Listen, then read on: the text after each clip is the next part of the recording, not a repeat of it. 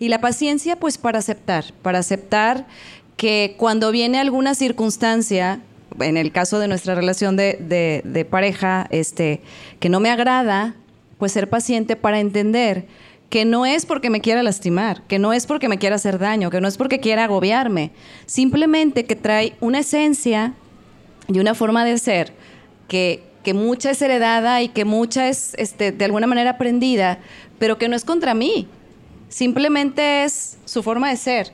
Y entonces en esa paciencia aceptar.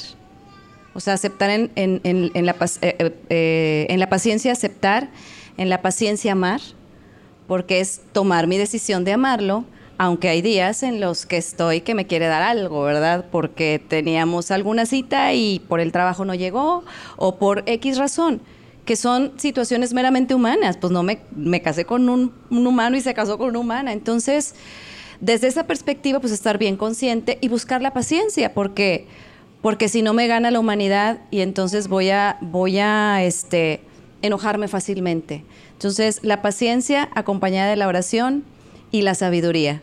Tener la sabiduría para saber decir lo que tenga que decir en el momento que lo tenga que decir y callar cuando lo tenga que callar y guardarlo en el corazón.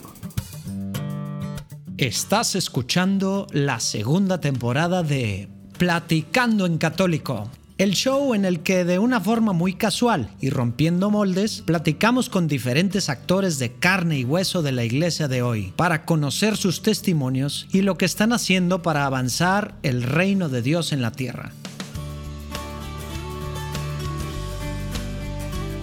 Híjole, oigan, pues gracias a Pancho García tuvimos nuestra primera grabación o podcast o episodio o como le llamemos en vivo o frente a una audiencia fue en el auditorio de San Agustín en San Pedro Garza García. Y pues bueno pues tuvimos de conejillas de indio a, Sandra y a Macedonio Garza que aceptaron eh, pues platicar con nosotros frente a una audiencia.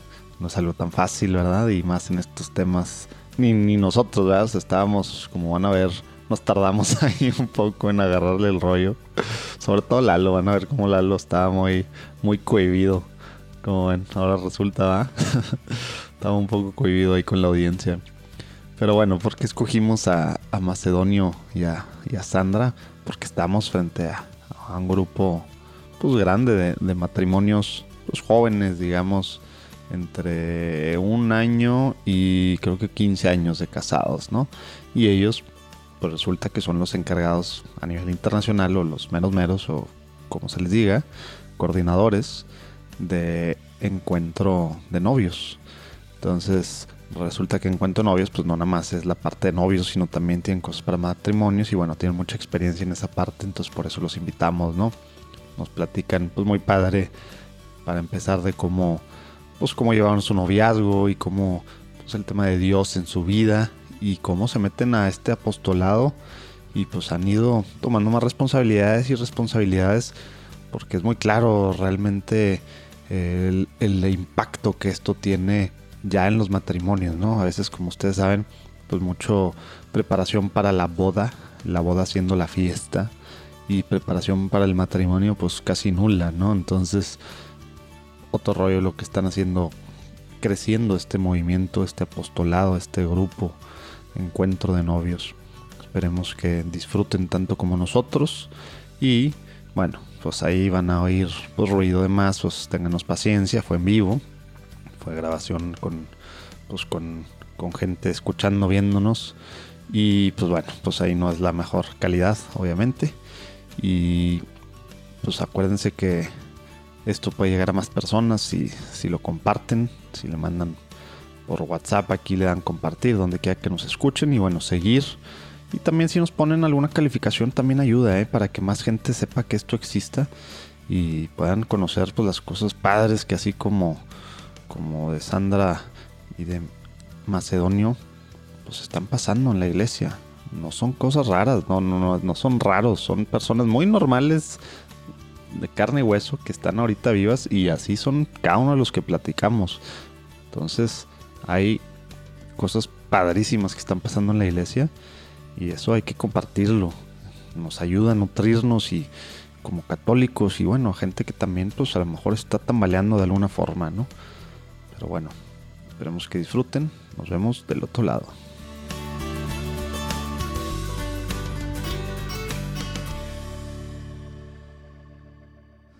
Bueno, pues estamos aquí en el Día Internacional del Podcast. Eso fue 100% planeado, ¿verdad? Sí. Pancho. Hoy es el Día Internacional del Podcast, no se sabían. Pero bueno, estamos aquí con Macedonio y con Sandra. Vamos a ponernos en presencia del Señor antes de empezar, como siempre. Nombre del Padre, el Hijo y el Espíritu Santo. Santo, amén. Amén. Señor Jesús, te pedimos que, que estés con nosotros en estos momentos, Señor. Te pedimos que, que seas tú el que esté hablando, Señor, aquí a través de Macedonio, de Sandra. Te pedimos también que, que los uses en que podamos pues, saber cómo una pareja de hoy en día, con hijos, con, con un apostolado, viviendo y trabajando en empresas pues, normales, comunes, que están allá afuera, puede no solo vivir, sino también evangelizar y dedicarle pues, su vida a ti, Señor. Te pedimos que nos toques a todos los que estamos escuchando esta platicada y que abras los oídos espirituales de todos los que estamos escuchando. Amén. Amén. Bueno, muy bien, pues Macedonio, Sandra, gracias por estar aquí. Si quieren, como es costumbre, empezamos, platíquenos tantito, así un poquito, digo, hoy tenemos poco tiempo, pero si nos pueden platicar para empezar quién es Sandra, quién es Macedonio, un poquito así, para ir conociendo antes de que entremos en lo que hacen ahorita para la iglesia en su trinchera. Bueno, pues muy felices de estar aquí, contentísimos de poder compartir este día con ustedes. Y bueno, voy a presentar aquí a mi esposo, Macedonio Garza, papá de cinco hijos. Y bueno, yo su esposa Sandra. Somos la familia Garzachón. Y pues felices, felices de, de, poder compartir la vida con nuestros cinco hijos. Nuestros cinco hijos son de 19, 18, 14, 10 y 8 años. Entonces, felices de, de poder tener esta vida juntos y compartirla de la mano del Señor. ¿Los dos de Monterrey? Somos de Reynosa, Tamaulipas y muy contentos. Allá nos conocimos cuando teníamos como 16 años. Y la vi en el patio de la escuela y de inmediato me flechó. Al día siguiente busqué quien me la presentara, un amigo mutuo, que en paz descanse. Sí. Y a las tres semanas ya éramos novios. Eh, y yo le pedí que nos casáramos. No sabía lo que decía en ese momento, pero nuestro amor fue madurando en el camino. Y después de 10 años, con 4 días y 8 horas, nos casamos. Y ahora pues 21 años, muy, muy, muy contentos y muy bendecidos por el Señor. Eh, y bueno, esos somos nosotros, Sandra, mi esposa, y, yo, un servidor macedonio.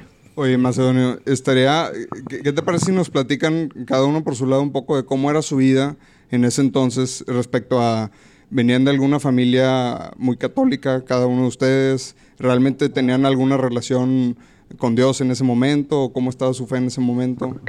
Fíjate que algo muy padre, porque, bueno, viviendo en Reynosa, eh, en mi caso particular, mis papás eran mucho de los sacramentos. Mis papás eran de, nos mandaban a misa todos los domingos a misa de 8 de la mañana. Mis papás no iban a misa nos mandaban a misa. La iglesia estaba a una cuadra y media aproximadamente de casa y entonces era la levantada temprano para irnos caminando a la misa. Y la condición era que cuando regresábamos ya estaba el desayuno que más nos gustaba de los domingos, este, listo y preparado por mi mamá. Entonces mis papás eran mucho de, de alguna manera, eh, acompañarnos o, o, llevarnos a la parte de formarnos dentro de la iglesia. Sin embargo, curiosamente ellos no, no participaban activamente en la iglesia. Cuando cumplo 16 años, me invitan a vivir eh, la jornada, en, el movimiento de jornadas de vida cristiana, me invitan a vivir la jornada y la verdad que fue una experiencia parteaguas en mi vida, en donde pues tuve más acercamiento a la iglesia y más activamente este, estuve participando en ella. Oye, ¿les preguntaste alguna vez por qué no iban ellos a misa? Mira, realmente era no, por no formación. No, no, no, era, está aquí. perfecto porque, porque creo que es parte del aprendizaje que uno va teniendo en la vida y que, y que nos va formando como lo que somos, ¿no?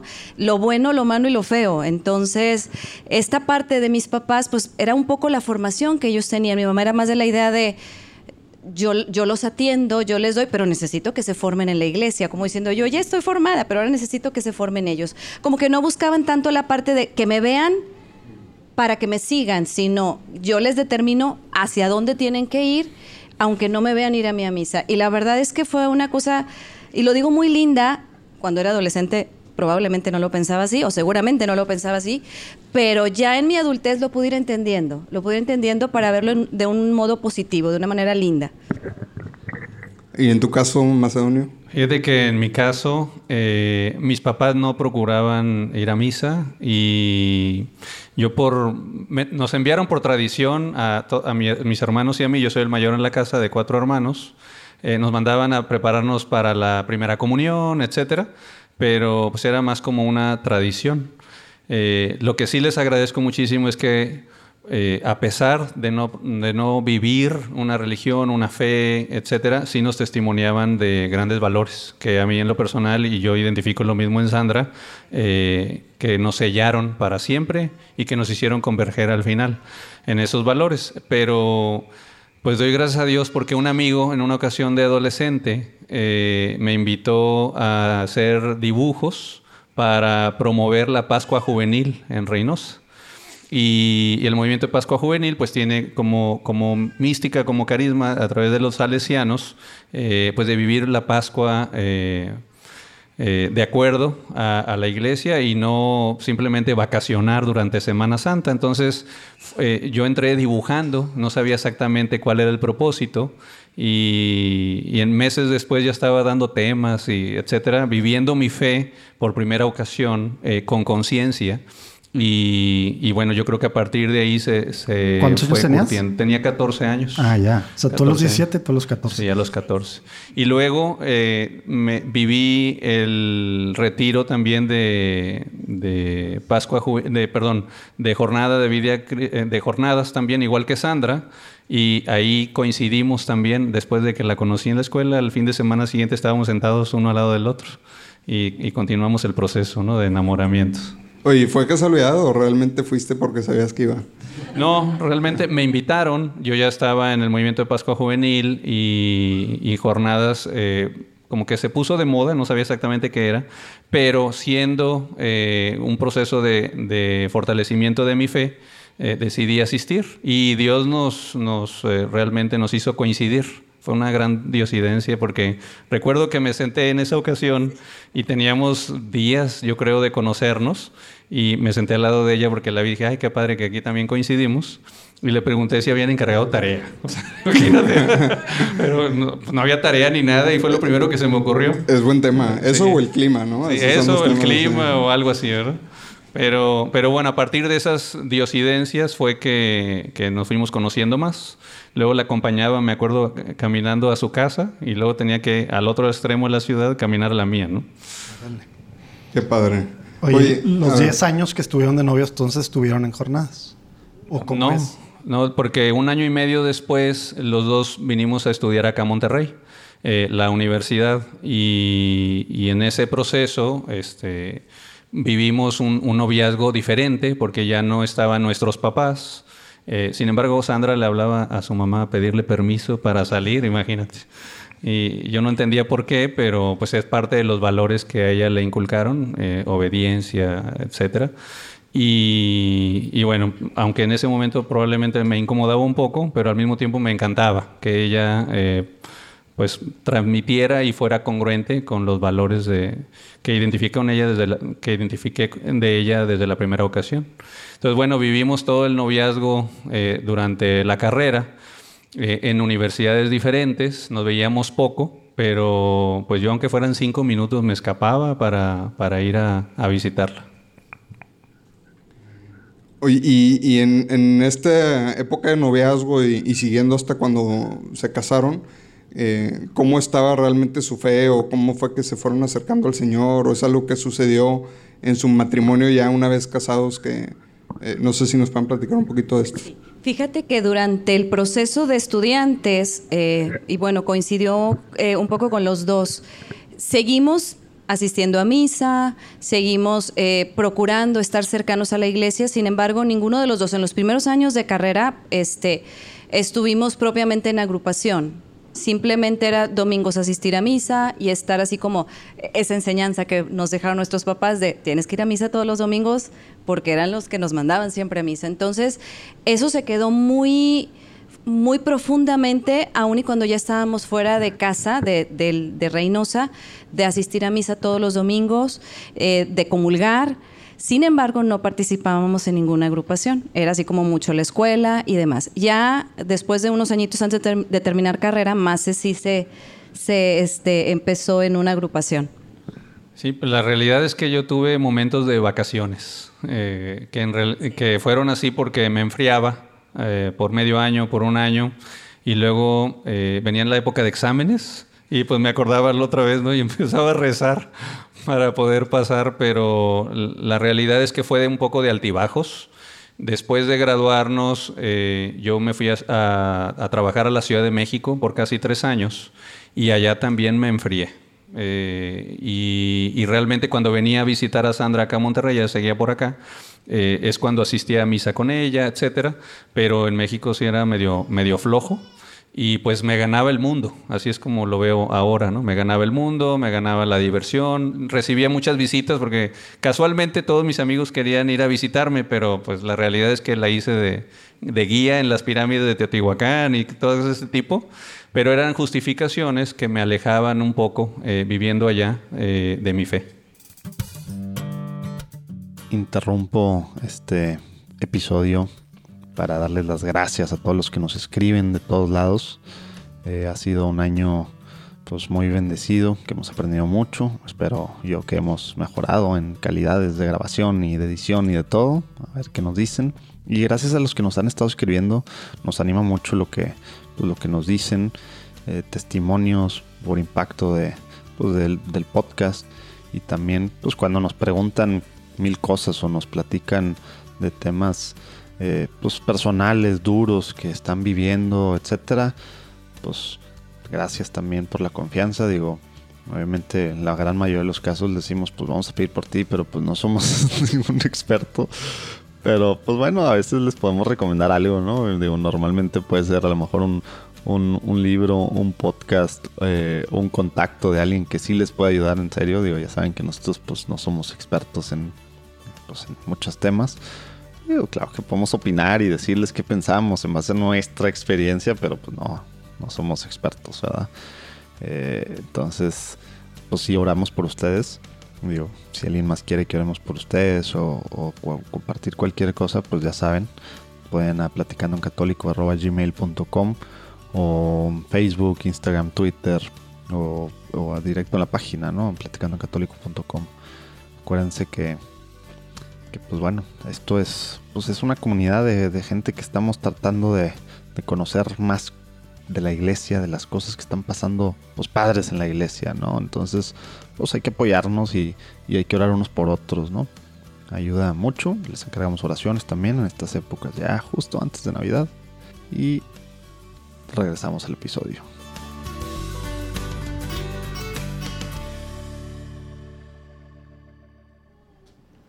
Y se casan entonces y luego, porque ahorita, bueno, nos van a empezar a platicar de encuentro católico de novios, etcétera, pero no sé si tiene algo que ver eh, antes de que se casen o ya despuesito de que se casan, ¿cómo se va dando esto? ¿Cómo se dio eso? Llevábamos nueve años y medio de novios y yo ya había regresado a Monterrey, entonces era momento de, planear la boda. Yo quería casarme como diez años atrás, pero no se daba. Y Sandra un buen día me, platica de un retiro eh, de preparación prematrimonial y, pues que parecía que a nosotros eh, nos venía bien. Entonces yo empecé a investigar un poco de qué es eso de un retiro. Además, pues llevamos nueve años y medio novio, ya te conozco, ya me conoces, y que eh, no es necesario. Eh, y luego empecé a indagar un poco qué, era eso y me di cuenta que era el, retiro de, un movimiento católico eh, que se llama Encuentro Católico de Novios. Oye, ¿por qué dices eso? Porque no eran todavía obligatorios, ¿verdad? Eso es relativamente nuevo, ¿no? No, la preparación prematrimonial siempre ha sido, pero eh, es que hay varias, varias opciones que tienes para prepararte hacia el matrimonio. Ya eran y, entonces tenías que tener algún tipo de preparación. Aquí, como la ventaja era, pues en un fin de semana, cuando en otras eh, parroquias o, u otros movimientos ofrecían eh, procesos de formación un poco más extensos o en varias sesiones. Eh, pero luego yo empecé a escuchar de este encuentro, de este retiro, pues que las parejas tronaban. Entonces le dije, Sandra, ¿estás de acuerdo? ¿Estás consciente de que puede pasar cualquier cosa? Yo no me quiero arriesgar, ¿no? Bueno, pues a fin de cuentas asistimos y, acepté, pues obviamente que fuéramos al retiro. Y ese momento, eh, al menos para mí, fue un momento muy especial porque me di cuenta que no había terminado de conocer a Sandra como yo pensaba. Y además me di cuenta de que nuestro matrimonio eh, iba a ser bendecido por nuestro Señor y que pues era como la cuerda de tres hilos, en donde sin Él no podemos entender nuestra vida y tampoco nuestra relación eh, como, como sacramento. Entonces, eh, fue otro de esos momentos en mis altibajos donde me di cuenta que la importancia de, vivir mi fe y, de testimoniarla ahora con Sandra. Eh, y bueno, pues eso sucedió seis meses antes de casarnos y a partir de ahí eh, tuvimos la bendición de integrarnos también al, al, movimiento y desde entonces hasta, hasta la fecha. Y cuando dices se integran, como que normalmente la gente piensa, pues si retiro prematrimonial, etcétera, pues es para novios, ¿no? Pero ustedes tienen una comunidad de encuentro católico de novios que también es para, para matrimonios recién, recién casados hasta no sé cuántos años, etcétera. Platíquenos un poquito de esa parte para, para entender qué quiere decir que pues, se casaron y siguieron en este pues, encuentro de novios, ¿no? Bueno, cuando nosotros vivimos la experiencia del, encuentro católico de novios, como bien lo dice Mase, pues fue un parteaguas en nuestra vida en, preparación al matrimonio, donde evidentemente pues nosotros teníamos una referencia muy bonita de nuestros papás. Los papás de Mase y nuestros papás pues tienen un matrimonio para nosotros de, de un gran testimonio y de gran admiración. Cuando vivimos la experiencia de novios y nos presentan un formato de diálogo profundo, de de que Dios es el centro de nuestra vida activamente, no nada más como lo veíamos en casa con nuestros papás, sino de una manera mucho más profunda. Eh, pues la verdad es que nos hizo mucho, así como que ese llamado del Señor a decir, bueno, aquí te quiero. Vimos todas las bondades y los beneficios que le podía traer a nuestro matrimonio desde la experiencia del fin de semana como novios. O sea, nos dimos cuenta que esas herramientas que ellos nos estaban dando no eran solo para vivirlas en el fin de semana, sino que necesitábamos llevarlos a la vida diaria ya una vez casados. Y es por eso que tomamos la decisión de integrarnos al encuentro católico de novios.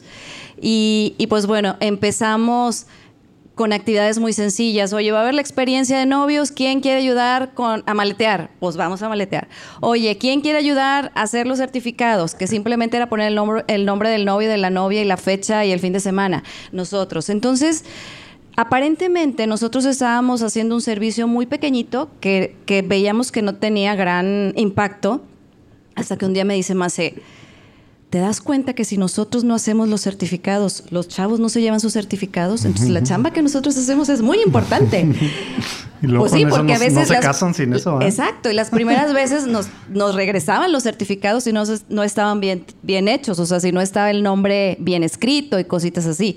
Entonces poco a poco nos fuimos dando cuenta que Dios te va llamando en aquellas cosas que aparentemente son pequeñas para lograr grandes cosas. Y nos fuimos enamorando simplemente, así como nos fuimos enamorando más el uno del otro ya en nuestra vida de casados, nos fuimos enamorando también del encuentro católico de novios por todas las herramientas tan maravillosas que nos dejaba nuestra vida. Oye, Sandra, y más, eh, para algunos matrimonios que tal vez no tuvieron tiempo de vivir una experiencia así o, tuvieron otro tipo de pláticas y las vivieron de noche como pasa, pues a muchos nos pasa, ¿no? Sí, a lo mejor porque no tenían a Dios como ustedes todavía. Y pues qué consejos les pudieran dar, o sea, de, de pues tal vez es algo que puedes aprender, o sea, más vale tarde que nunca, ¿no? Que quedarte ya condenado, como que no, ya, no tuve mi encuentro prematrimonial y, y, ya, ya estoy condenado, pues. O lo tuve, pero no lo viví, ¿verdad? Digo, porque la conversión a lo mejor fue después. Fíjate que nadie estamos exentos y a veces pensamos en el noviazgo, aquí hay algunos novios todavía con cara de novios, matrimonios presentes, que, que ya estamos listos por el hecho de sentir eh, pues que quiero a mi pareja, mm, sentirme amado también y que eso es suficiente. Nosotros fuimos aprendiendo en el camino que ese sentimiento va evolucionando y que, y que va madurando hacia una relación en donde tenemos que tomar decisiones en equipo. Y, pues Sandra eh, ya, no, ya no le queda igual el vestido de novia o sea, le, queda flojito. Eh, eh, a, mí, yo no, entro, yo no entro en el traje que usé el día de la boda. Somos diferentes. Yo con tal vez menos cabello y cosas que son aparentes, pero también en mi forma de pensar, en mis sentimientos, en mi corazón, etcétera, vamos evolucionando. Porque no es lo mismo cuando éramos novios que cuando ya casados eh, compartíamos un hogar, etcétera. compartíamos nuestros bienes. Después, cuando fuimos papás por primera ocasión, por segunda, por tercera, por, cuarta y por quinta, pero las, las prioridades van cambiando y también el entorno eh, que hoy pues, nos bombardea con ideas sobre la familia y sobre el matrimonio, eh, pues que desde nuestro punto de vista no dignifican, no dignifican eh, la familia dentro de la sociedad y, y pues es necesario pues agarrarnos del Señor.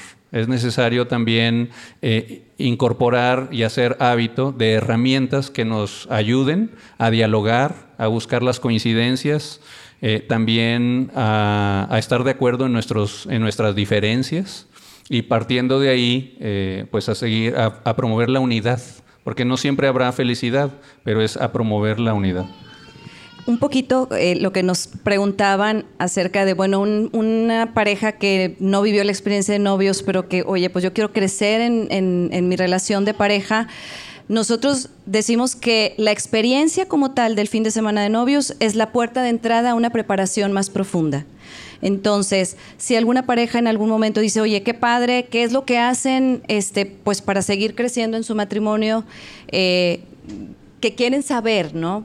Porque de repente, pues sí, no falta quien pregunte, oye, pues ¿cómo le hacen? Porque las broncas están tremendas.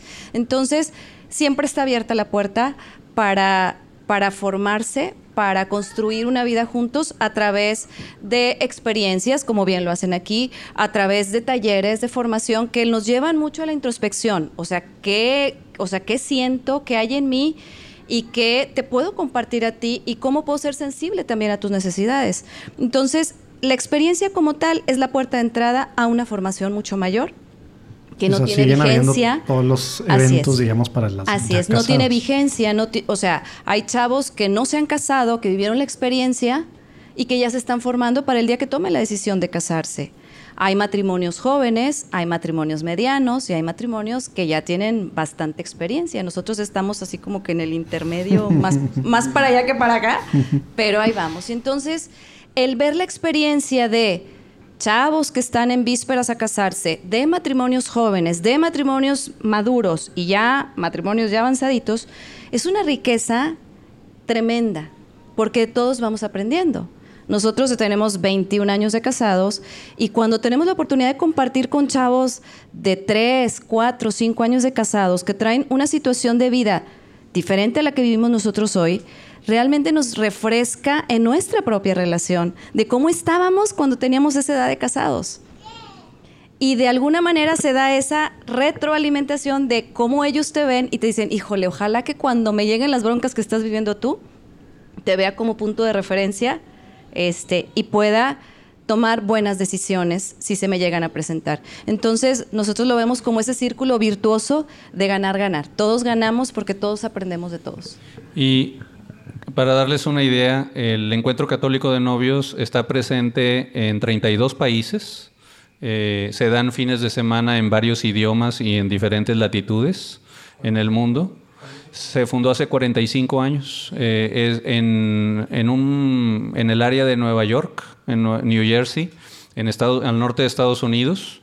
Y a partir de ahí, eh, muchas familias y sacerdotes generosos fueron eh, expandiendo en, el territorio estadounidense la experiencia del fin de semana para preparación prematrimonial y también el propio movimiento tuvo eh, la oportunidad de evolucionar hacia la preparación en los primeros años de casados. Encuentro Católico de Novios nace a partir de Encuentro Matrimonial Mundial. Entonces ellos son como nuestros papás. Y, pues el encuentro matrimonial se dio cuenta que no era suficiente abordar a los matrimonios eh, que tal vez empezaban a vivir una realidad juntos y, que necesitaban reforzar sobre todo su fe y su sacramento, el sentido del sacramento, eh, pero ya con cinco o más años de casados. Por eso nace Encuentro Católico de Novios. Acá en México está disponible en alrededor de 40 ciudades y aquí en Monterrey se da un retiro en promedio mensual. Eh, en diferentes eh, casas de retiros. Y a partir de ahí, pues se ofrece, como mencionaba Sandra, eh, una continuidad, un proceso de continuidad con sesiones en promedio mensuales para continuar esa formación. Decimos que es como una vacuna antidivorcio. Eh, pero el encuentro católico de novios pues no es la única opción. Realmente hoy en las redes sociales podemos encontrar todo tipo de contenidos como ya sabemos, pero también otras alternativas incorporadas dentro de la pastoral familiar prácticamente en todas las diócesis del mundo. Y es cuestión de voluntad y de si tenemos nosotros esa cosquillita, esa idea de, reforzar nuestro matrimonio, o si inclusive si tenemos algún conflicto y queremos rescatarlo, hay opciones que, la iglesia nos ofrece a través de, de sacerdotes, de congregaciones religiosas y también de laicos. Hola, soy Cristina Villarreal Lozano. Les recomiendo muchísimo el libro Poemas que nutren el alma. Es un libro que escribí en el año 2010. Tardé ocho años en hacerlo con la ayuda del Espíritu Santo como material de apoyo para la catequesis. Mi objetivo es que lo tengan todos los sacerdotes, las catequistas, los padres de familia, los laicos comprometidos en la Iglesia Católica. Compártelo, regálalo y nutran el alma de muchas, de muchas personas. Los primeros 20 poemas hablan de la familia, del amor, de la amistad y los siguientes 30 hablan de nuestra fe católica. Mi página es www.cristina.villarrealozano.com. Gracias.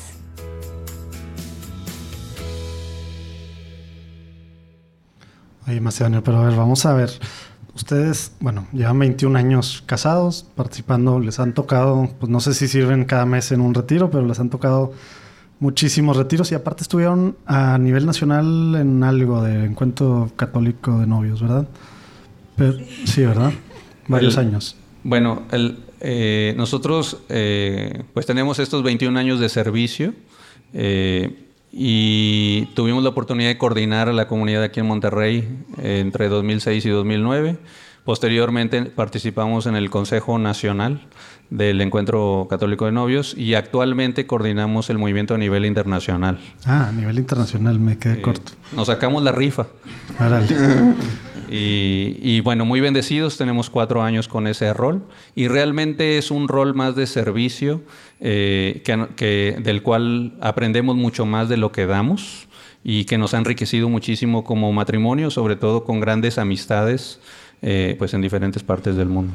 Y ahorita, bueno, igual ahorita entramos al, al tema de, de cómo, bueno, pues de cómo están haciendo, digamos, equipo en este sentido, a ver si nos pueden platicar un poquito más. Pero quisiera, antes de, llegar a, esa parte, han platicado varias veces, tienen cinco hijos. Digo, a lo mejor algunos de los que estamos aquí o nos escuchan, pues somos de familias grandes, pero a la mayoría, al menos con los que yo platico, pues no se nos, no se nos ocurre o no vemos el cómo ahorita, 2019, y bueno, los que nos escuchan años después, poder tener cinco hijos.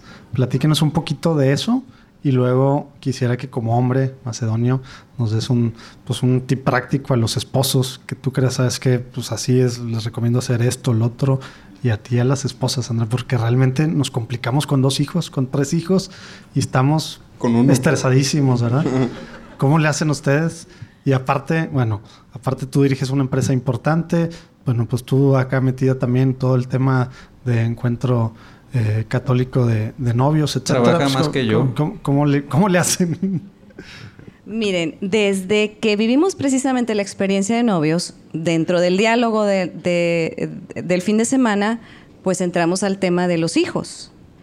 Y, dialogamos de cuántos hijos queríamos tener. Entonces dijimos. sí, platicaron en Sí, este claro, claro. fue un tema desde novios que, que, que, hablamos.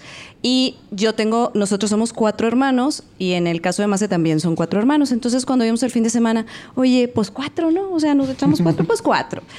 Y, realmente el Señor ha sido muy generoso con nosotros, eh, tremendamente, porque cuando empezamos nuestra paternidad con, con, con, este Alejandro Macedonio, que ahora tiene 19 años, pues a los 10 meses, a los 10 meses de haber nacido Alex, nos embarazamos de la segunda chiquita, se llevan año y medio, Itzel y Alex. Entonces, sinceramente, el ir acompañados del encuentro de novios, pues veíamos cómo estaban los de enfrente y decíamos, bueno, pues ahí más o menos ahí van. Y, y, de veras poner a Diosito en el centro, porque de otra manera hubiera estado bien difícil, bien difícil. Sin embargo, hubo así como que todavía un parteaguas más fuerte en nuestra vida matrimonial. Después de nuestros dos primeros hijos, pues decíamos, todo fluye, miel sobre hojuelas, ¿verdad? Nos decían, oye, más se te voltea a ver y tú te embarazas. Y sí, pues me, nos embarazamos al año de Itzel, nos embarazamos de nuestro tercer bebé y muy relajaditos dijimos, pues el proceso va a ser el mismo. Y perdimos a nuestro tercer bebé. Entonces, esa, esa experiencia de vida nos marcó muchísimo en nuestro matrimonio. El cómo, el cómo vimos nuestra paternidad, el cómo vivimos la experiencia de la pérdida, realmente no hubiera sido la misma si no tuviéramos este trabajo de acompañamiento en el servicio dentro del encuentro católico de novios. Viene nuestra cuarta hija, eh, con mucho miedo, teníamos muchísimo miedo de volvernos a aventurar a, tener hijos. Y pues bueno, confiados en el Señor, nos embarazamos de nuestra, de nuestra cuarta hija y dijimos, bueno, fue una experiencia nada más. Y dijimos, ¿ya nos, nos aventamos el cuarto o no nos aventamos al cuarto? Y volvimos a perder, después de Aranza, otro bebé. Y después de ese bebé perdimos otro bebé. Entonces, pues se pueden imaginar, después de haber dicho de novios cuatro hijos, pues teníamos tres hijos y tres pérdidas de bebé. Entonces dijimos, pues no, o sea, el Señor dice que tres y son tres nada más. Sin embargo, esta experiencia tan fuerte a nosotros nos marcó para estar abiertos a la vida y tener el valor de la vida de una manera muy especial, porque nuestros dos primeros hijos se nos dieron de manera así fluida y solitos. Cuando vivimos la pérdida dijimos, bueno, esto no es tan fácil como nosotros pensábamos. Y la experiencia nos hizo valorar precisamente que los hijos son un milagro. Lo escuchamos mucho. Cuando estás ahí, dices tú, realmente es un milagro, un milagro de Dios este, que se presenta en el nacimiento de cada bebé. Yo voy a hacer un paréntesis, ya que esto no sabía yo.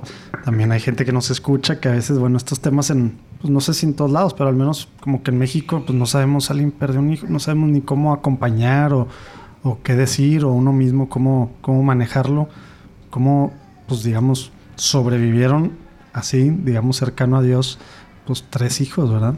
Mira, fue la gracia de Dios principalmente, o sea, yo no le encuentro otra razón más que la gracia de Dios que nos fue iluminando.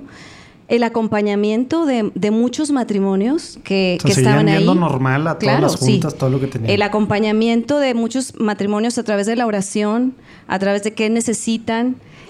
Y yo, de veras, les puedo decir, y a lo mejor me voy a adelantar a la siguiente pregunta, este, más se fue para mí en la primera experiencia que tuvimos, la primera vez que tuvimos, fue increíble. O sea, fue una faceta de Mase que yo no conocía, este, porque nunca la habíamos experimentado, obviamente, eh, que a mí realmente me sostuvo mucho y fue esa imagen de Dios que yo pude ver. Cuando nosotros perdemos a nuestro primer bebé, no estábamos aquí en Monterrey, estábamos visitando a la familia, porque era un día, este, estábamos celebrando el día último. Y cuando llegamos, el médico me dice, pues te tengo que practicar, este, tienes que entrar al quirófano. Y más se le dice al doctor, oye, pues, pues yo voy a entrar. Y el doctor le dice, no, espérate, no, no puedes entrar porque eso no es un nacimiento. Entonces más se le dice, pues precisamente por eso tengo que estar adentro. O sea, tengo que estar adentro porque no es un nacimiento, es algo más difícil.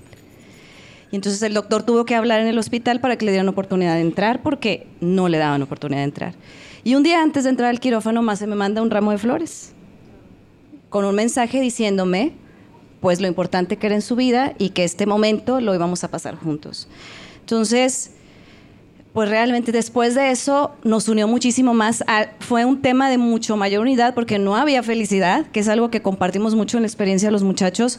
Evidentemente no había felicidad, pero sí fue un momento que nos unió muchísimo en nuestra vida y que yo creo que fue lo que, lo que nos permitió estar más fortalecidos para los siguientes momentos difíciles que se nos fueran a presentar. Este, en el momento de el miedo, en el momento de la desilusión, porque si hay una expectativa de, la llegada del, bebé y que no se diera. Y cuando tienes hijos, además, ya en, nuestro, en nuestra cuarta, en nuestra tercera y nuestra cuarta pérdida, en este, segunda y tercera, perdón, nuestros dos hijos mayores ya estaban un poquito más grandes. Entonces ellos ya sabían. Y ahí decíamos más y yo, pues el dolor personal ya no es solo personal, ahora es compartido. Y entonces le decía yo a un, a un padre, le digo, es que lo que me duele a mí, ok, pero ahora tenerle que compartir a los niños que, que hay una pérdida, se me hace mucho más difícil. O sea, es como un, un, doble tema, ¿no? Que asumir este, eh, en, lo emocional también y en lo espiritual. Y, y, realmente también fue un aprendizaje como familia. Fue algo que dijimos más y yo, es una herramienta que nuestros hijos mayores tienen para hacer frente a la vida y ver el valor de la vida de una manera mucho más especial y que si no está Dios en el centro es muy difícil salir. Fíjense que nosotros vemos estas pérdidas como unos grandes tesoros y hablamos de que tenemos una familia extendida en el cielo con tres angelitos. Eh, nuestra última hija, Ilse, tiene hoy ocho añitos. Eh, Sucedió también que, a las 10 semanas, a las 10 semanas de, embarazo, fuimos a la revisión regular con el ginecólogo y pues nos compartió que no había latido del corazón. Entonces, eh, para nosotros fue otra vez muy difícil, devastador, esa es la palabra. Y teníamos un viaje que hacer para atender una experiencia del encuentro de novios en Torreón. Y lo que hicimos fue ponernos en manos del Señor. Y dijimos, bueno, Señor, que se haga tu voluntad y nosotros vamos a servirte porque cada oportunidad que tenemos para hacerlo es un regalo en nuestra familia. Nosotros acostumbramos eh, llevar a nuestros hijos cada que podemos para que compartan este servicio con nosotros. Y pues ahí vamos con los, con los cuatro chiquitos y, y pues con esta incertidumbre del embarazo. Eh, que pues teníamos la misma ilusión que con los demás. Pasó el retiro el fin de semana en Torreón. Sabíamos que al regresar el doctor iba a revisar a Sandra para programarla nuevamente para que entrara al, quirófano. Y llegamos con el doctor el lunes. Sucedió que revisó nuevamente, le hizo una, ecografía y había latido de corazón. Había latido de corazón. Entonces era un milagro más el doctor que había recibido ya a cientos o miles de bebés en su, en su trayectoria profesional, no daba crédito a lo que estaba sucediendo. Y nos compartió que eso no se explicaba de otra forma más que de un milagro. porque fue hace ocho años, ¿verdad? No fue hace 50 años que los ecos, podías decir, no jalaba muy bien, ¿verdad? Hace ocho años, eh, pues con la tecnología, etcétera, y, y, pues no hay otra explicación. Entonces, para nosotros, Ilse es una bendición más y es un signo del amor de Dios a nuestra familia. Y no quiere decir que todo es felicidad. Ya les compartimos algunos casos donde no ha habido felicidad, pero las herramientas que hemos cultivado eh, a través de nuestro servicio, a través de nuestra fe, eh, como el diálogo, como la unidad, eh, la empatía, la escucha, pues no la podemos entender sin la presencia del Señor. Y, pues bueno, hoy gozamos y no sabemos qué nos depara en el futuro, pero sí estamos abandonados en el Señor y preparados para lo que venga. Para cambiar nuestra realidad necesitamos comenzar por la raíz, la infancia.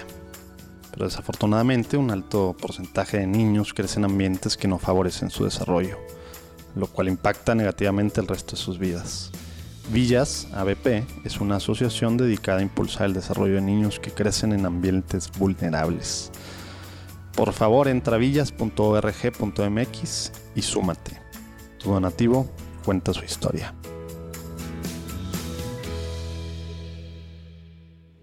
Oye, Masa y Sandra, Eh, pues muchas gracias por habernos compartido esto, eh, haberse abierto a, a- a compartir esta experiencia. Yo pensé Y- que no jalaba tu micrófono. Gracias.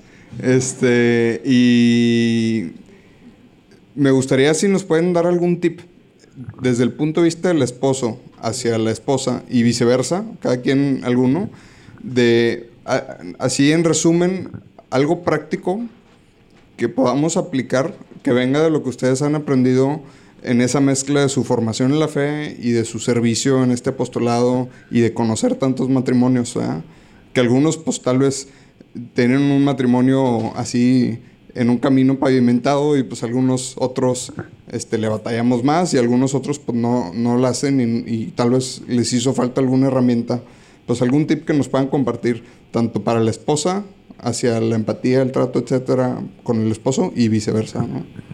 Si quieres, yo empiezo. Mira, el, tal vez no ha, no ha habido tiempo suficiente, pero si nos conocieran un poco más, eh, que además un placer de que nos hayan invitado y, y tener la oportunidad de conocerlos a, a ambos. eh, si nos conocieran un poco más se darían cuenta que, que somos unas personas normales, imperfectos, eh, sobre todo yo. Yo todavía, y, y se lo digo con conocimiento de causa, estoy impresionado que Sandra me haya aceptado como soy. Y, y no explico mi trayectoria profesional, mi formación personal, eh, sin mi coach personal que es Sandra, eh, que, que ella es el ejemplo para mí, es el centro de mi vida. Y, y desde que la conocí, pues ese sentimiento fue madurando de una forma muy especial, eh, entendiendo también que Sandra tampoco es perfecta, pero anteponiendo lo bueno, eh, todo lo bueno que ella es, por dentro y por fuera, eh, sobre las otras cosas que alguien pudiera llamarle defectos y que yo las veo como áreas de mejora. Y en concreto, eh, pues a mí me encanta besarla. Eh, me encanta besarla. ¿ah? Pero ahorita les voy a decir también por qué. Para mí un beso lo que significa. Primero, pues eh, significa esa, esa pasión, ese sentimiento, esa cercanía, esa conexión carnal, por así decirlo. Pero para mí un beso también es algo más trascendental que te voy a compartir hoy, porque estaba pensando qué significa el beso para mí. Estamos Y- muy nerviosos lo que vas a decir. Y fíjense, para mí un beso eh, empieza con bendecirla y luego escucharla y también eh, pues bendecirte, que es bien decir de ti, eh, bien pensar sobre ti y bien eh, hablar de ti a los demás. Escucharte cuando es necesario, cuando lo necesitas, cuando, cuando estamos juntos, cuando algo te agobia. También sorprenderla, es la S del beso. Y, y pues ahorita creo que te estoy sorprendiendo con esto. Pero cada que puedo, con detalles, eh, desde las rosas color melón que le encantaban cuando empezamos nuestro noviazgo, y yo no, no tenía dinero para comprarlas y me acabé las rosas melón en- de todo Reynosa, ¿no? pero la sorprendía porque seguía consiguiendo una ¿no? cada día. Y, y la O de oración, orar por ti, encomendar eh, al Señor nuestra relación, tu vida al lado mío. Entonces eso para mí es un beso, bendecirte, escucharte, eh, también sorprenderte y hacer oración por ti. Oh, qué bárbaro, este. No, no, no, nos pusiste muy alta, la, muy alta la vara, hombre. Editado por primera vez aquí, ¿eh? En Platicando en Católico lo escucharon. ¿eh? Cuéntenle a sus amigos. Y también quiero decirles que si quieres más de un beso, le agregas la última S. Y esa es la que, la que creo nos ha ayudado a, a seguir adelante y a crecer como, como familia. Y es la de servir. La de servir juntos, la de caminar juntos y buscar ser testimonio a pesar de nosotros mismos, a pesar eh, de nuestras imperfecciones, porque sabemos que si lo ponemos en manos del Señor, Él va a actuar a través de nosotros, no somos nosotros. Qué bárbaro, muchas Me la gracias. puso difícil, ¿verdad? Ahora Sí, para las sí. muchachas. le gusta lucirse. no, muy padre, muchas gracias, más. Sí, se nos olvidó decir un, consejo, un tip práctico fácil para, para nosotros. Nos pusiste muy difícil. Bueno, yo práctica y fácil. Eh, mucha paciencia. Yo creo que es una de las cosas, sí, sí, sí, eh, una de las cosas que, que recién nos casamos siempre en mis oraciones le decía al Señor, dame mucha paciencia.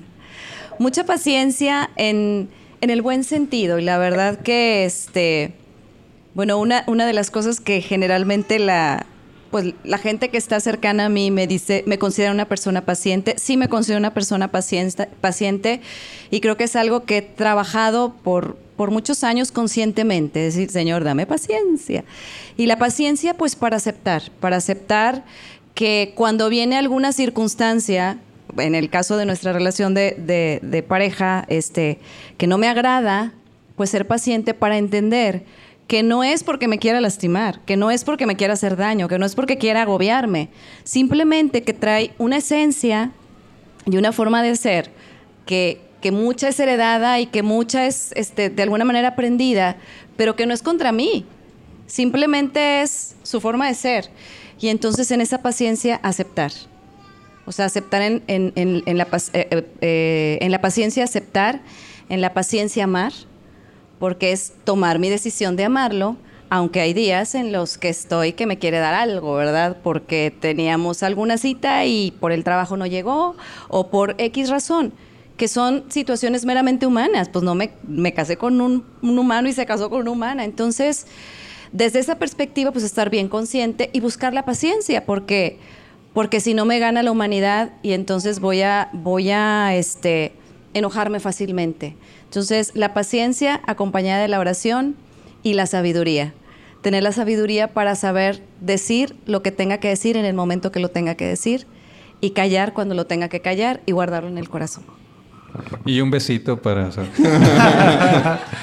Fíjense que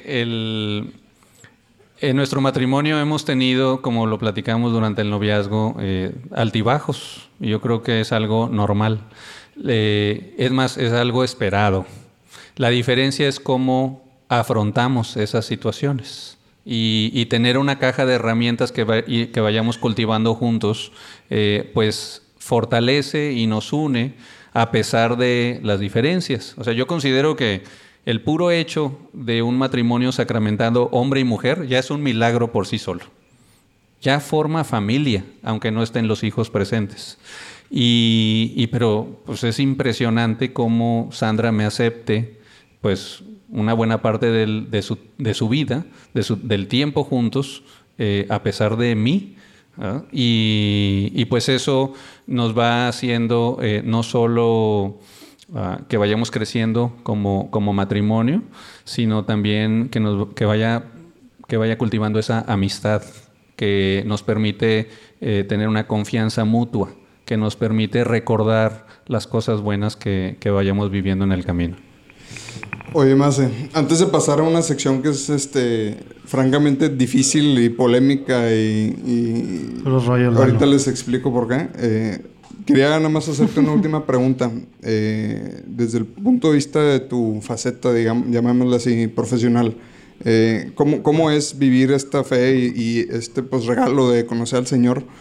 Cómo transmitirlo o, qué consejo nos puedes dar pues, para poder llevarlo todo el día, ¿no? No nada más, este, ah, ya entré al trabajo y ahora cambio de cachucha y ya no conozco a Dios, ¿no? Yo creo que es la autenticidad eh, y la congruencia. Desde mi punto de vista, yo soy el mismo macedonio que está platicando aquí con ustedes, que lo hago en una reunión de trabajo o jugando fútbol o en una reunión de amigos. Y, bueno, con todo y lo que soy, eh, me presento en cualquier foro de la misma forma. Eh, creo que eso es importante. No necesitas ser dos personas para triunfar en lo personal o en lo profesional, entendiendo triunfo como la trascendencia del ser humano, como la trascendencia, en mi caso, como católico eh, y también como persona promoviendo pues los mismos valores tal vez en las formas y tal vez en, en los diálogos eh, matizado, pero al final del día, eh, pues con las mismas experiencias de vida, es lo que te diría.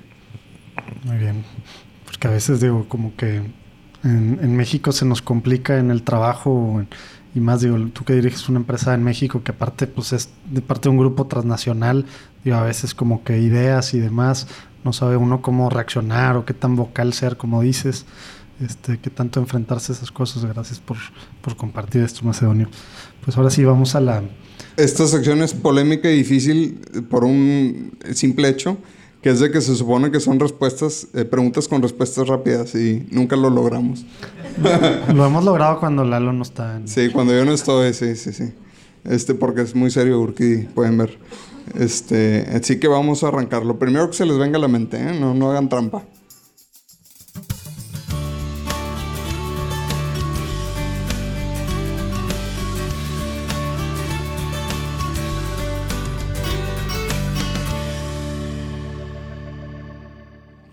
¿Cuál es el origen del universo y el significado de la vida?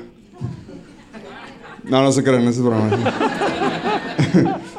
¿Cuál fue su primer experiencia espiritual que les venga a mente? O sea, la primera vez que sintieron realmente a Dios, al Espíritu Santo, eh, ¿qué edad tenían y en concreto cómo fue? A mis 10 años cuando hice mi primera comunión. A mis 14, cuando viví mi primera Pascua juvenil. ¿Tienen algún santo favorito santo patrono? Eh, yo la Virgen de Schoenstatt. Eh, María siempre virgen, igual. Los caballeros de San Miguel. Este, ¿Qué significa ser católico hoy en día? Congruente, eh, sensible y amoroso. Testimoniar el amor del Señor a todos nosotros. Vale, si están siendo rápidos, ¿ya ves? Sí, sí, vamos a romper Eh, récords. sí, vamos, hay, que vamos hacer, a ponernos a hay- hay que platicar. hacer algo al respecto. ¿Ya vieron qué bochornoso está el día de hoy? No- nos podemos extender, pero No, no, está perfecto. estamos siguiendo instrucciones. Estamos nerviosos porque nunca había pasado esto. No sabemos qué hacer con el tiempo. Oye, ¿tienen alguna oración que, que les guste que nos pudieran compartir? Digo, ya sea jaculatoria, algo cortito o algo grande que cada uno pues rece, digamos, en el día a día. Hay una oración que... Es, ay, sí me voy a extender, perdón. Consagramos a nuestros hijos en el séptimo mes de embarazo. Y esa oración es la que nuestros hijos han aprendido y es la que rezamos todos los días en la mañana y en la noche. Oh Señora mía, oh Madre mía, yo me ofrezco todo a ti y en prueba de mi filial afecto te consagro en este día mis ojos, mis oídos, mi lengua, mi corazón. En una palabra, todo mi ser. Ya que soy todo tuyo, oh Madre de bondad, guárdame y defiéndeme como cosa y posesión tuya. Amén. Oye, espérate, ¿por qué el séptimo mes? Pues en, el en- en la novena venía ahí que en el, perdóname, era el cuarto mes. En el cuarto mes era la este eh, el ofrecimiento de tus hijos a la Virgen. Mira, no me lo sabía. En la novena de la Virgen de Schoenstatt. Y bueno, nos acompañó esa novena en todos los embarazos, etc. Sí, perdón. No, no. Y desde, desde que tenemos uso de razón conyugal, eh, nos encomendamos a la Sagrada Familia. Eh, hay oraciones adicionales y también algo que hemos sembrado a nuestros hijos es que hacemos oración en las mañanas, en las noches, eh, a la hora de comer, etcétera. Y pues ellos han orado por, por Barney, por la muñeca, por lo que sea, a su corta edad. Eh, pero nosotros los dejamos porque al final del día se vuelve un hábito. Sí, igual y, se convierte Barney, ¿no? Sí, y hoy sí, también, igual y Barney se convierte, ¿no? pero hoy es muy padre eh, cuando llevamos a los niños a la escuela, eh, pues ver cómo se pelean en el buen sentido por quién es quién empieza la oración. Y, y para nosotros es muy significativo porque ellos nos refrescan, ay, papi la oración, mami la oración, etcétera, nos refrescan eh, el vivir la, nuestra fe en familia y el orar en familia. Oye, Macedonio y Sandra, ¿están de acuerdo que todos estamos llamados a la santidad, no? Tú y yo, los que nos escuchan. Entonces, partiendo de esa verdad, eh, qué buen trip práctico. eh, ¿Trip? Qué buen trip. mejor un ¿A tip, dónde? mejor un tip, mejor un tip práctico. este, nos pudieras dar, eh, pues a nosotros como católicos que tenemos este llamado a la santidad, eh, sobre todo en una sociedad como en la que vivimos hoy en día. O sea, si tuvieran que decir, hagan esto, Ya les hice, recomiendo ya hice hacer la esto. pregunta ya. Es que no entendieron la cara. Pues, o sea, para mí no hay más tip práctico probablemente que eh, no olvidarnos de dialogar con Dios, de hacer oración.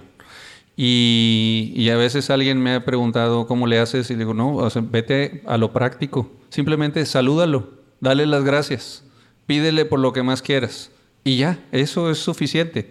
Y vas aprendiendo en el camino como lo vayas cultivando, pero olvidarnos de hacer oración, de dialogar con nuestro Señor, eh, probablemente es irnos alejando poco a poco. Y pues sabemos, vemos que hay muchos católicos de nombre, tibios.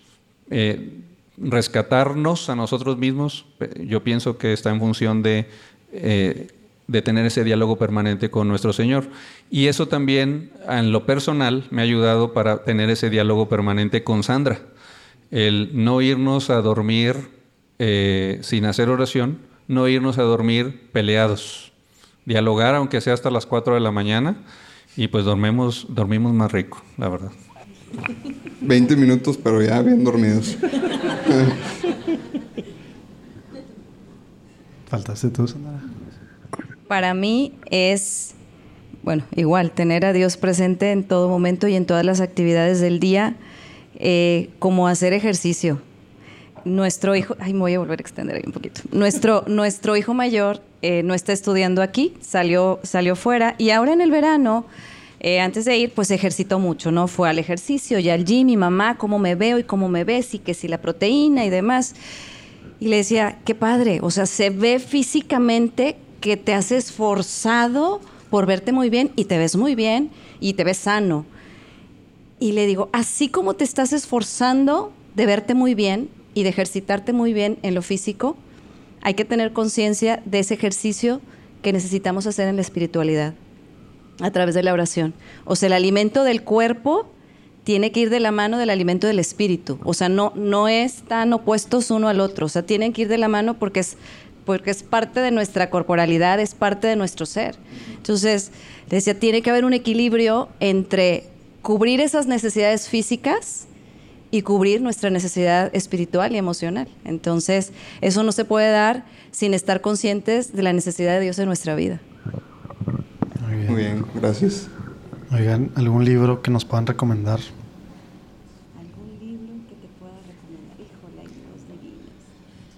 Pues para mí es la Biblia. Eh, a, a esos 14 años eh, recuerdo que por curiosidad intelectual, porque así fue como me nació, eh, la leí completa. Y, y fue muy interesante porque la vi por diferentes ángulos, desde el punto de vista histórico. Eh, me gusta mucho leer libros de historia, etcétera, pero también por la trascendencia de los mensajes que fui encontrando cuando tenía 14 años. Entonces, eh, es un libro, es el libro de los libros. Eh, que, desde, aquel momento marcó mi, vida. He leído muchos libros de temas profesionales, etcétera, pero pues la Biblia sería el primero que recomendaría. Hay un libro para mí maravilloso y he tenido la oportunidad de ver otros libros, de leer otros libros, pero este marcó de manera muy particular mi vida. Se llama El Milagro del Amor Divino, que es del padre Joseph Manning. No es un libro muy conocido. Este, este libro me lo recomendó un amigo sacerdote porque el, padre que escribió este libro era amigo de él. Es un, es un padre americano. Y el, este libro del Milagro del Amor Divino eh, habla cuando nuestro amor humano, o sea, limitado, dice hasta aquí y recurre a la gracia del amor divino y dice, a ver, Señor, yo puedo hasta aquí, lo que sigue depende de ti. Entonces, marcó mi vida de una manera muy especial porque es esa necesidad de Dios de reconocer mis límites humanos y de reconocer que más allá de esos límites humanos está ese amor, del, eh, esa gracia del amor divino si lo pongo en sus manos realmente, o sea, si me confío a Él. Y vienen ejercicios y, y- y testimonios muy, muy lindos de gente que, que como ponía su límite humano y decía hasta aquí y llegaba la gracia de Dios. Pero, pero esa no llega, bueno, siempre está, pero si nosotros no la dejamos ver, pues nos puede estar haciendo todo el ruido posible y vamos a estar en las mismas condiciones. O sea, es estar, a, estar sensibles a reconocer esa necesidad de Dios en nuestra vida y que todas aquellas cosas que se nos presentan tienen un límite humano y que este se va a sobrepasar sobre el amor divino, con el amor divino. Gracias, pues lo vamos a buscar y lo ponemos ahí en las notas del, del episodio. Eh, aprovechando que, pues bueno, estamos aquí algunos matrimonios eh, escuchando este mensaje que nos dan y pues no sabemos, esperemos que mucha gente escuche este episodio cuando lo publiquemos. ¿Hay algo por lo que ustedes quisieran pedirnos que oráramos, que hiciéramos intercesión? Los hijos. Los hijos porque si bien hemos platicado de la parte del servicio, Humanamente uno trata de equilibrar la vida entre el servicio, cuando el servicio te demanda mucho, porque en este caso pues es la responsabilidad que el Señor nos ha encomendado desde hace cuatro años, pues implica viajar, viajar y salir fuera y dejar a los hijos encargados de las actividades y demás. Entonces, estar en esa búsqueda constante del equilibrio entre, Señor, me has encomendado algo muy valioso que son nuestros hijos, y al mismo tiempo nos está solicitando un servicio que implica mucha demanda de tiempo. Entonces, el encontrar ese equilibrio sin que nuestros hijos se pierdan en el que mi mamá y mi papá se fueron hasta allá, Perú o donde haya sido, a servir y yo estoy acá. Entonces, lo hemos trabajado mucho con los hijos y la verdad es que hasta el día de hoy creemos, creemos que, que hemos encontrado esos puntos de, equilibrio entre las necesidades de nuestros hijos y, lo que el servicio nos demanda. Sin embargo, en esa humanidad, pues siempre, pues sí, les pedimos y les suplicamos a donde vamos que hagan mucha oración por nosotros, pero especialmente por nuestros hijos, para que la gracia de Dios les permita ver nuestras ausencias como una herramienta de crecimiento y de madurez para ellos, y no como una ausencia de los papás porque se fueron. Yo también les aprovechando el viaje, les pediría eh, hacer oración por el, matrimonio, por el sacramento del matrimonio que, queremos vivir eh, pues en cada una de las familias que estamos aquí presentes y tal vez, ojalá también los que nos escuchen. Solo por darles un dato, en, México, estaba revisando información, eh, se está casando el mismo número de parejas por la iglesia que hace 10, 15 años. Esto es que a pesar de que somos una población, hace en el 85 70 millones de mexicanos y hoy casi 130 millones, se están casando el mismo número de parejas. Y esto es alarmante porque los demás están juntando, eh, divorciando, etc. Y, no estamos haciendo familia. En Nuevo León es igual los divorcios han crecido como 500%. Entonces, hacer oración eh, y, también actuar en favor de los novios próximos a casarse y de vacunarlos contra el divorcio, eh, hacer oración en el camino, consideramos que es muy importante. Muy bien, pues a lo mejor hay chance, ya que Lalo no hablo tanto. Si alguien, digo, a lo mejor alguna pregunta. Si alguien tiene alguna pregunta que quiera aprovechar antes de cerrar, si no, pues cerramos. David se está riendo. bueno, si quisieran, eh, si creen que nos faltó preguntar algo, si creen, si quisieran cerrar con alguna cosa que nos quisieran compartir. Bueno, yo sí, eh, ante los números que más se acaba de compartirnos ahorita, creo que sí hay una responsabilidad muy importante, sobre todo para los que tenemos, insisto, hijos, porque pues cuál es la referencia que nuestros hijos van a tener acerca de lo que es el matrimonio.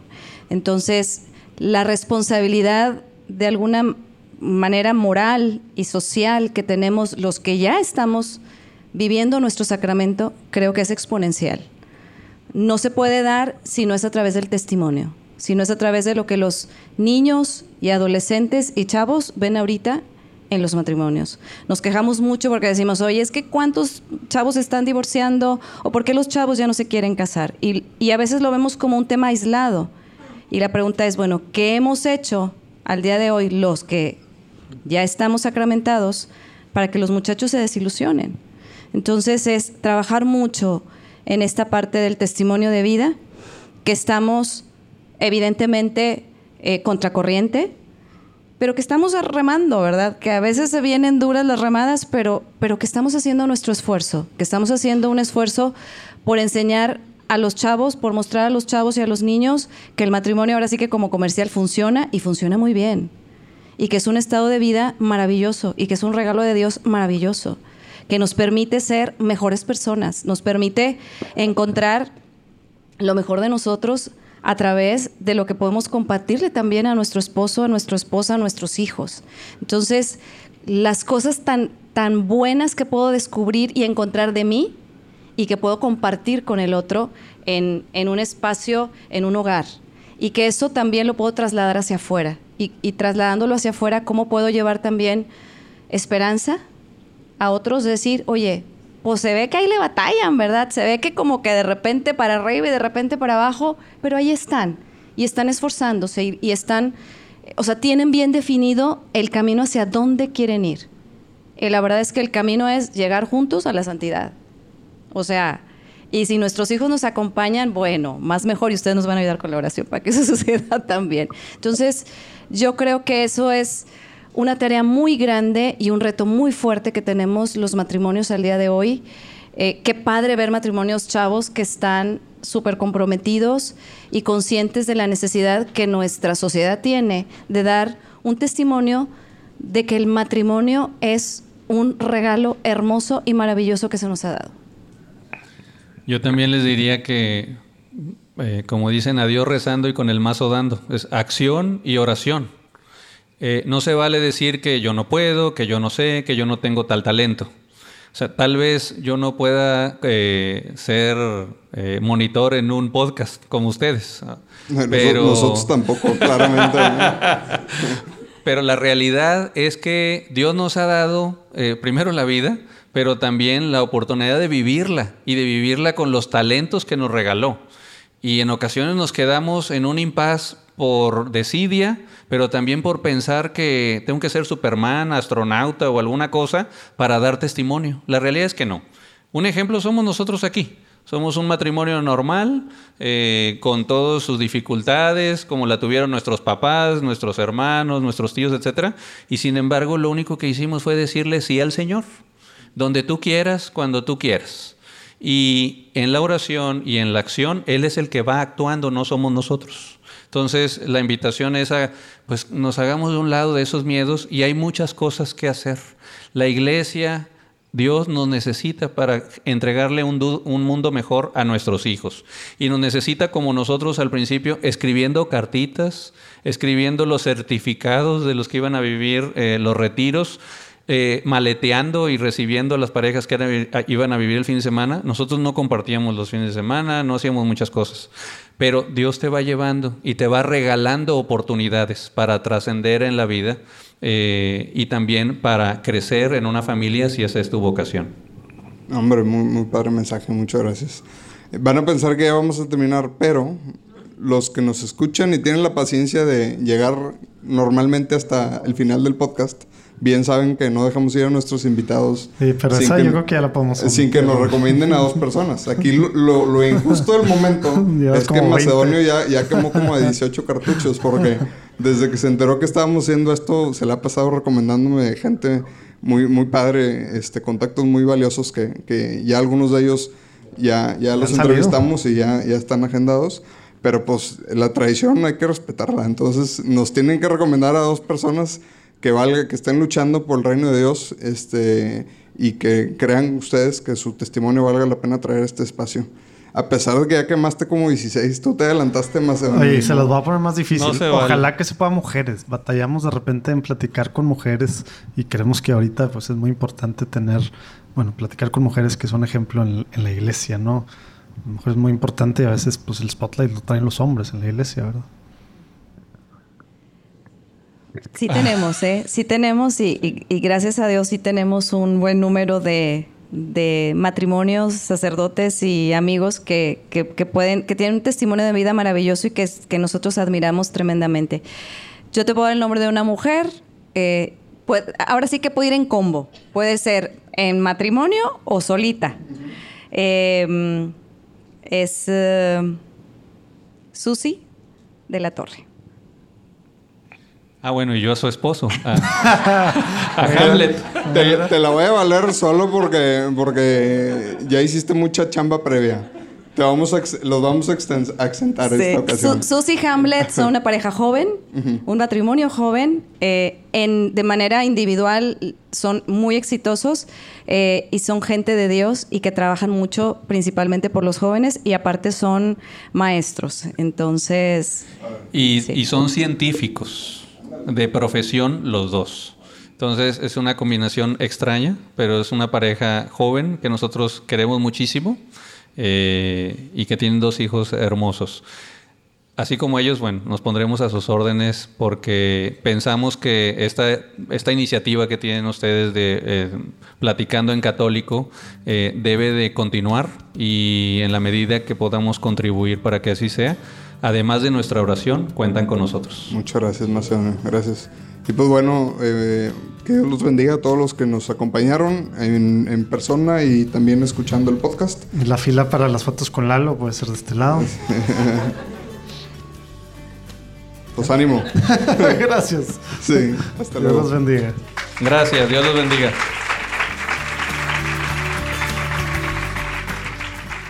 ¿Cómo vieron? ¿Lo volveríamos a hacer? Yo creo que sí, digo, sí está padre la verdad la experiencia ahí frente a una audiencia. Obviamente como se notaron, a lo mejor estamos un poco cohibidos. eh, pero bueno, pues está padre ahí también estar viendo las reacciones y, bueno, ahí viendo cómo reaccionar, porque pues acá estamos entre nosotros y entre nosotros nos damos vuelos de repente Lalo y yo con según chistes o tangentes o cosas así y pues nomás nos reímos nosotros de nuestras cosas. A veces pensamos que está padre, pero algo no está padre. Entonces con la audiencia sí nos ayudó un poquito a pues a, ver qué ajustar ya durante, ¿no? Eh, esperemos que hayan disfrutado y bueno, pues a ver si luego seguimos haciendo cosas de estas. Modos, acuérdense que en platicandoencatólico.com pueden ver las ligas a todo, todo, todo lo platicado. Y el próximo lunes tenemos la platicada con el padre Abascal y con Zárate, que también tienen un podcast, Síntesis, se los recomendamos. O ya por ahí compartieron un, un episodio en el que nos invitaron. Y ahora nosotros los tenemos. Está padre ahí el dúo que hacen un laico y un sacerdote. Y, y bueno, pues cada quien platica un poco de su testimonio. Y también platican mucho de lo que hacen en el reino, en el Regnum Christi.